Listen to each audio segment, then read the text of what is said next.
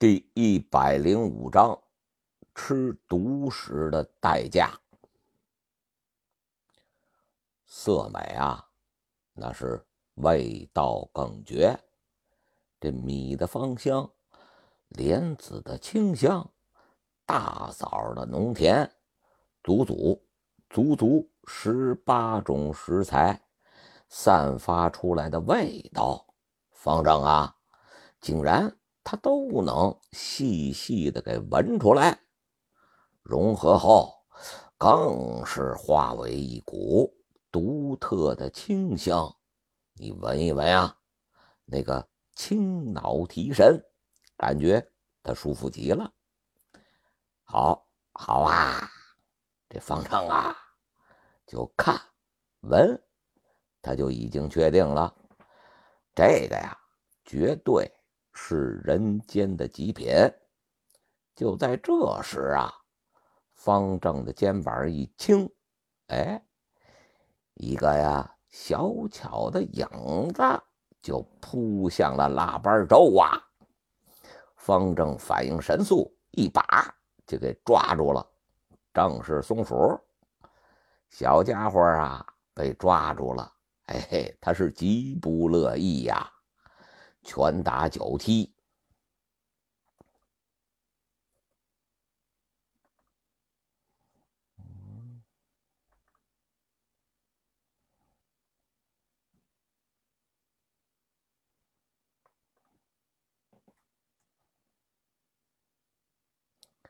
第一百零五章：吃独食的代价。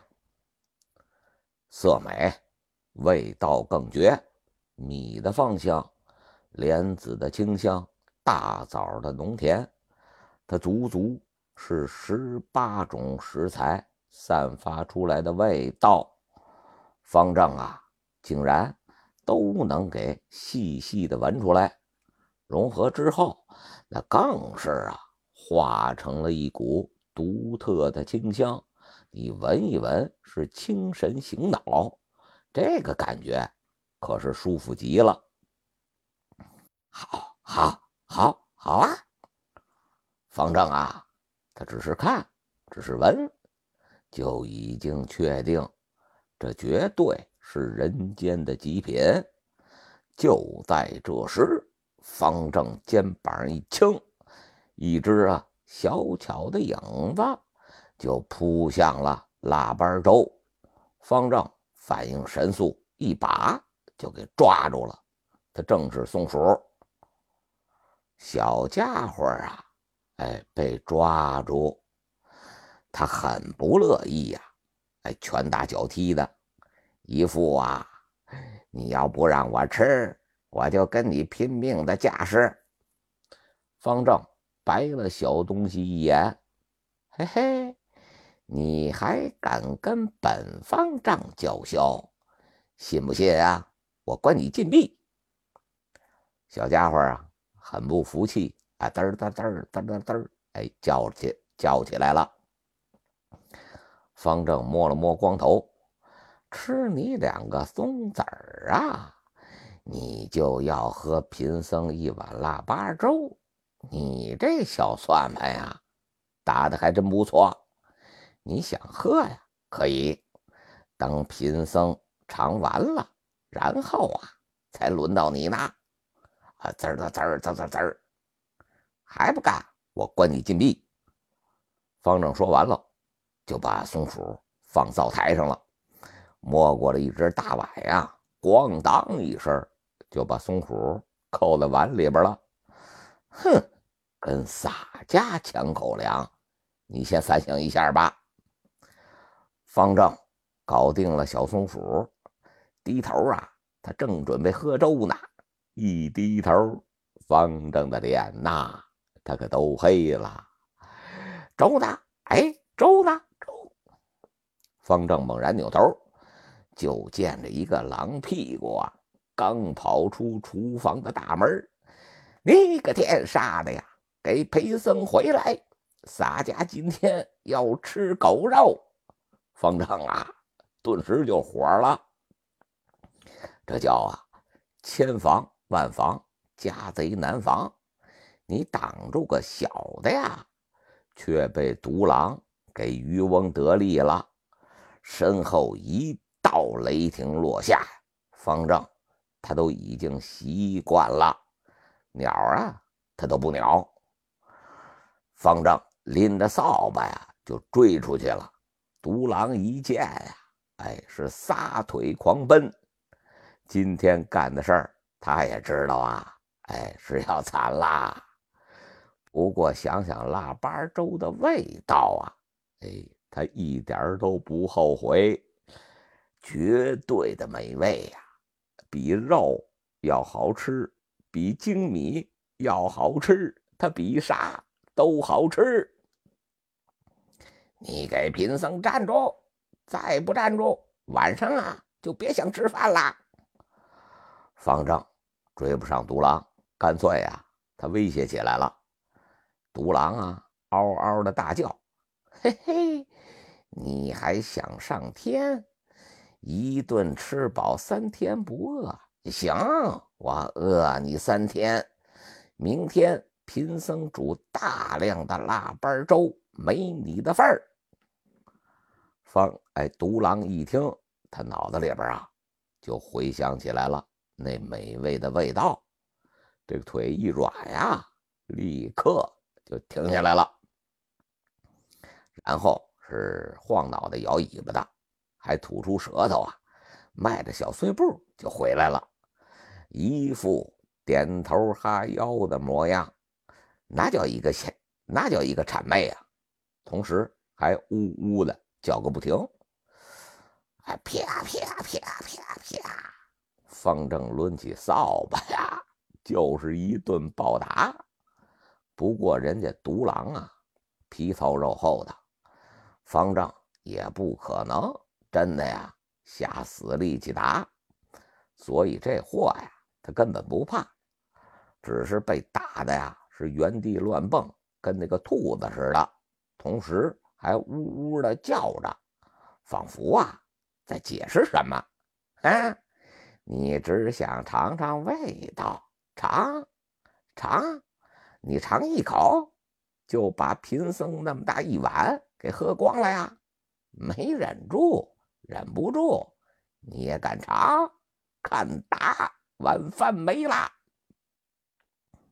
方正啊，他算是发现了，不用大力气的情况之下，根本就打不疼。这条独狼，反而啊是宽，反而是扫把呀，快要打坏了。方正这个心疼啊，寺院里边啊，他可没有几把扫把，换一把他少一把，于是独狼就解脱了，甩着大尾巴呀，笑呵呵的跟着方正的屁股后边，哎，吃也吃了，挨顿揍啊，那也不亏。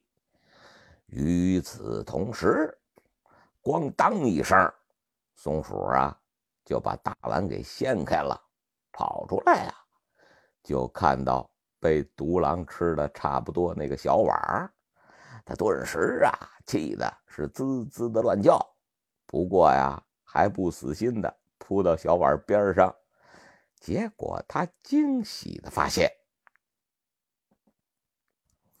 碗里边。竟然呀，还有一颗莲子，小家伙啊，那个眼睛他顿时可就亮了呀，兴奋的围着小碗又跑了三圈，吱吱的叫着呀，他仿佛在庆祝什么似的。然后啊，就准备开餐了。小家伙一个纵身跳跃，他就要开吃，然而啊，嗡。一道黄光闪过，碗没了，啊滋儿！小家伙一声悲鸣啊啊，啪！脑袋就正撞在灶台上，他捂着脑袋呀，气的是哇哇大叫，又跳到地上，抓了一块小石头，一副要出去啊打击报复的架势，他就杀出去了。结果一出门啊，哎，就看见方正带着独狼回来了。哎，小家伙啊，你这一副杀气腾腾的样子呀，手里还拿着凶器呢，咋地呀？要揭竿起义造反？方正啊，看见小松鼠昂首挺胸，手里拿着石头，一副要找人拼命的架势，他顿时可就乐了呀。小松鼠一听，气的是吱吱的乱叫。原地乱蹦啊，一副快要气疯了的样子。得了，你也别对贫僧发火了啊！贫僧啊，我也没吃到，都被这个家伙给吃了。你要是真不爽啊，随便打，他要敢还手，贫僧帮你收拾他。松鼠一听啊，就猛地转头盯着独狼。独狼啊，则是双眼望天，仿佛什么都不知道。啊，滋滋滋滋！松鼠确定了方正给他撑腰之后，立刻呀就牛气冲天的杀上去了，抡起那个小石头一般，哎，抡起小石头啊，他就是一顿暴打。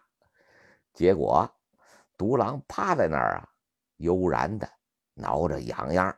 至于松鼠的暴力呀，没感觉。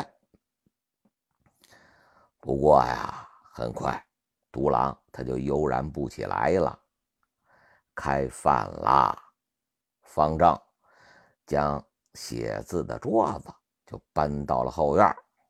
这桌子送上来之后啊，他就没拿下去，也就啊送给方丈了。如今方正啊，哎。他也是有饭桌吃饭的人了。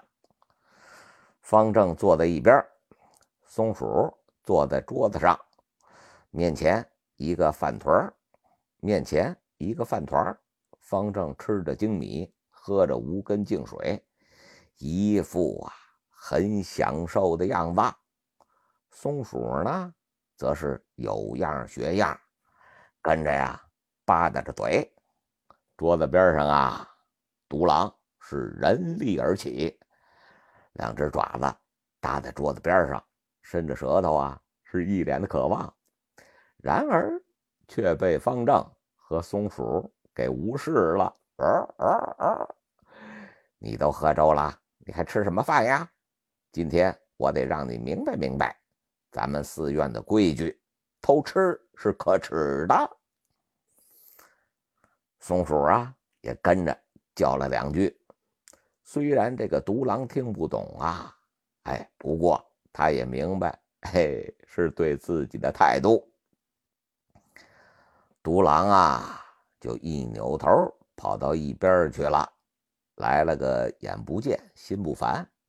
然而啊，啊吧唧吧唧吧唧吧唧，方正一边吃，他一边吧唧嘴，时不时的他还喊两句。还真香，啊香啊！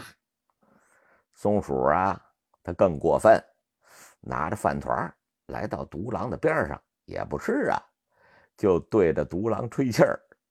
那精米的香味儿啊，都吹到独狼的鼻子里边了。独狼气的呀，他赶紧扭头，松鼠就立刻换个方向接着吹。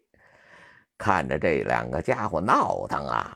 哎，方丈他也乐了。方丈吃完饭呀，也算是惩罚过贪吃的狼了。于是敲了敲桌子呀：“你真的不吃啦？”独狼抬起头啊，只见他的花盆大碗里边，哎，已经装上米饭了。刚才呀，还没精打采的呢，立刻就来了精神了呀。屁颠屁颠的就跑过去啊，开饭了。至于刚刚被耍的不快，他早就啊忘了。入夜零点，方正啊，终于等到了系统提示音。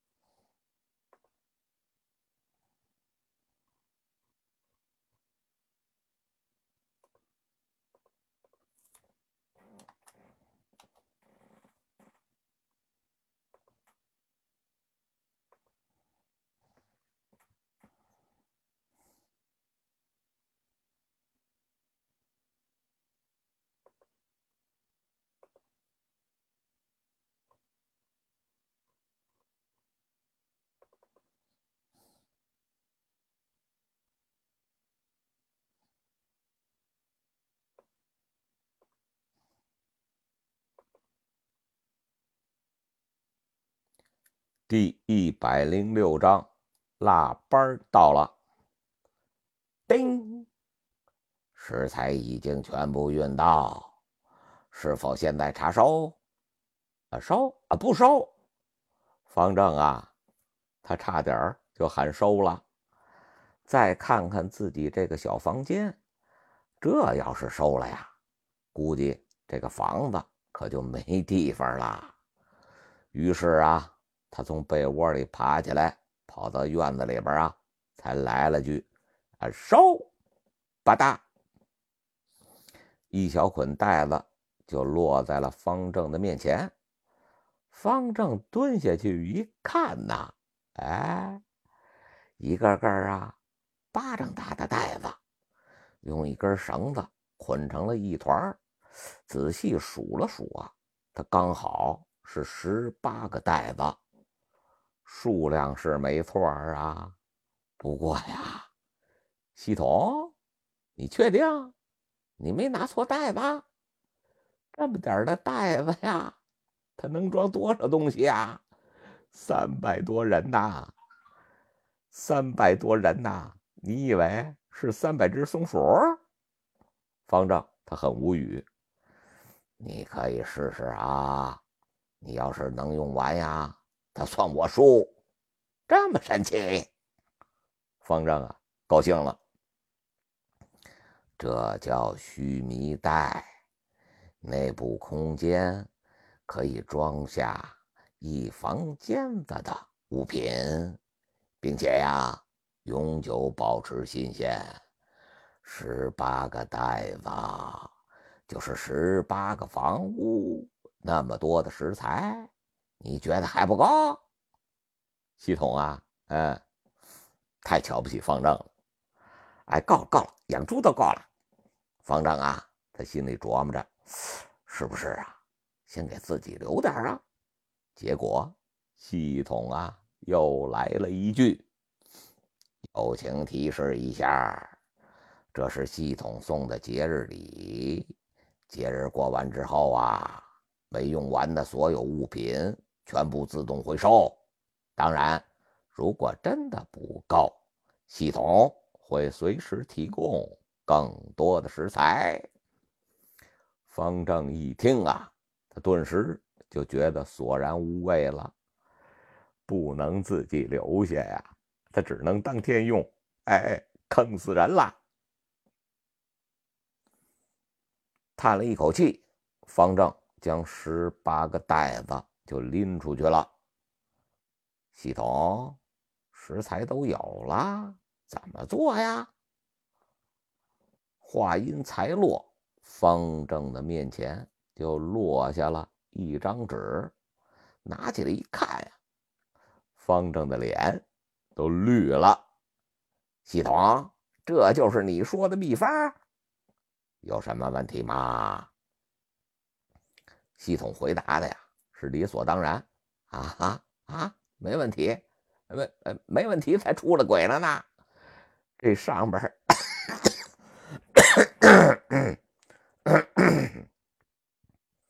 这上边啊就四个字儿：入锅加水，这就是秘方。你直接跟我说呀，不就完了吗？还闹什么玄虚呀？腊八粥。本就是僧人供奉佛祖之物，丢之可惜之下呀，仿佛锅中一锅煮起，形成独特的粥品。难道你以为还需要什么其他的手段吗？其他的手法若是掺杂其中，那也就不是腊八粥了。至于秘方啊。是来自灵山的食材，这就是最好的秘方。想想你吃的精米吧。方丈啊，想了想，嗯，也确实是这么个道理。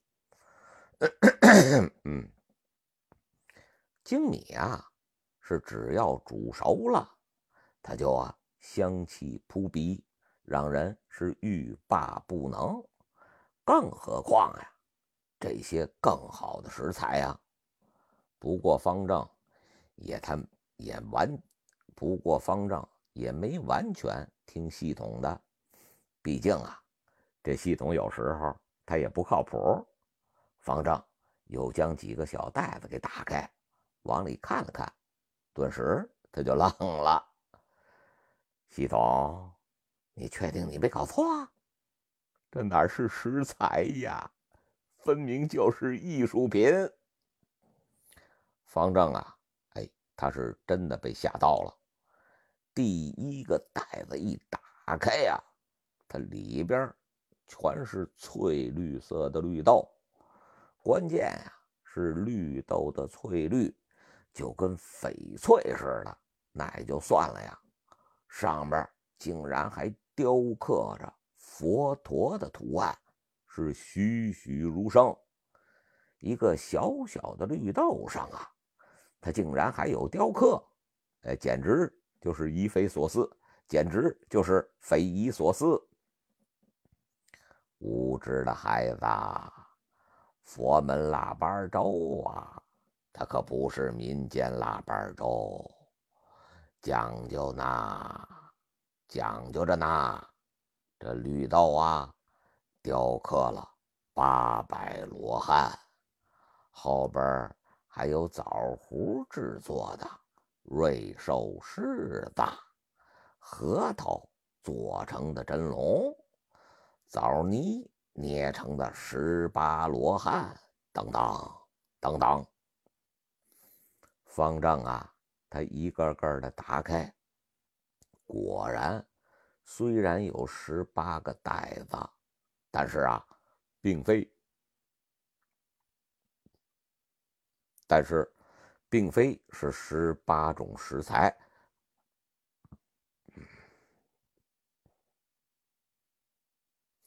而是。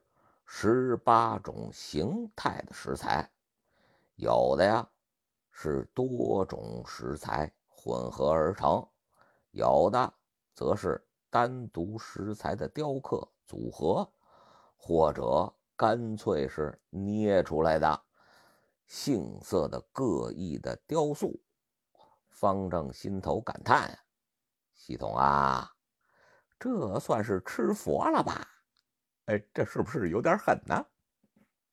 系统啊，来了一句：“无知。”方丈俩眼一翻，他就不搭理这个系统了。方丈啊，带着独狼，将五口大锅全都注满了水，用大火烧开。接着呀，将比较难煮的干果食材倒入了其中。大火啊，煮上一会儿，又改成小火，等到难煮、等到难熟的干果熟了，这才将啊不太容易煮的食材放了进去，最后换成了小火，再慢慢的熬。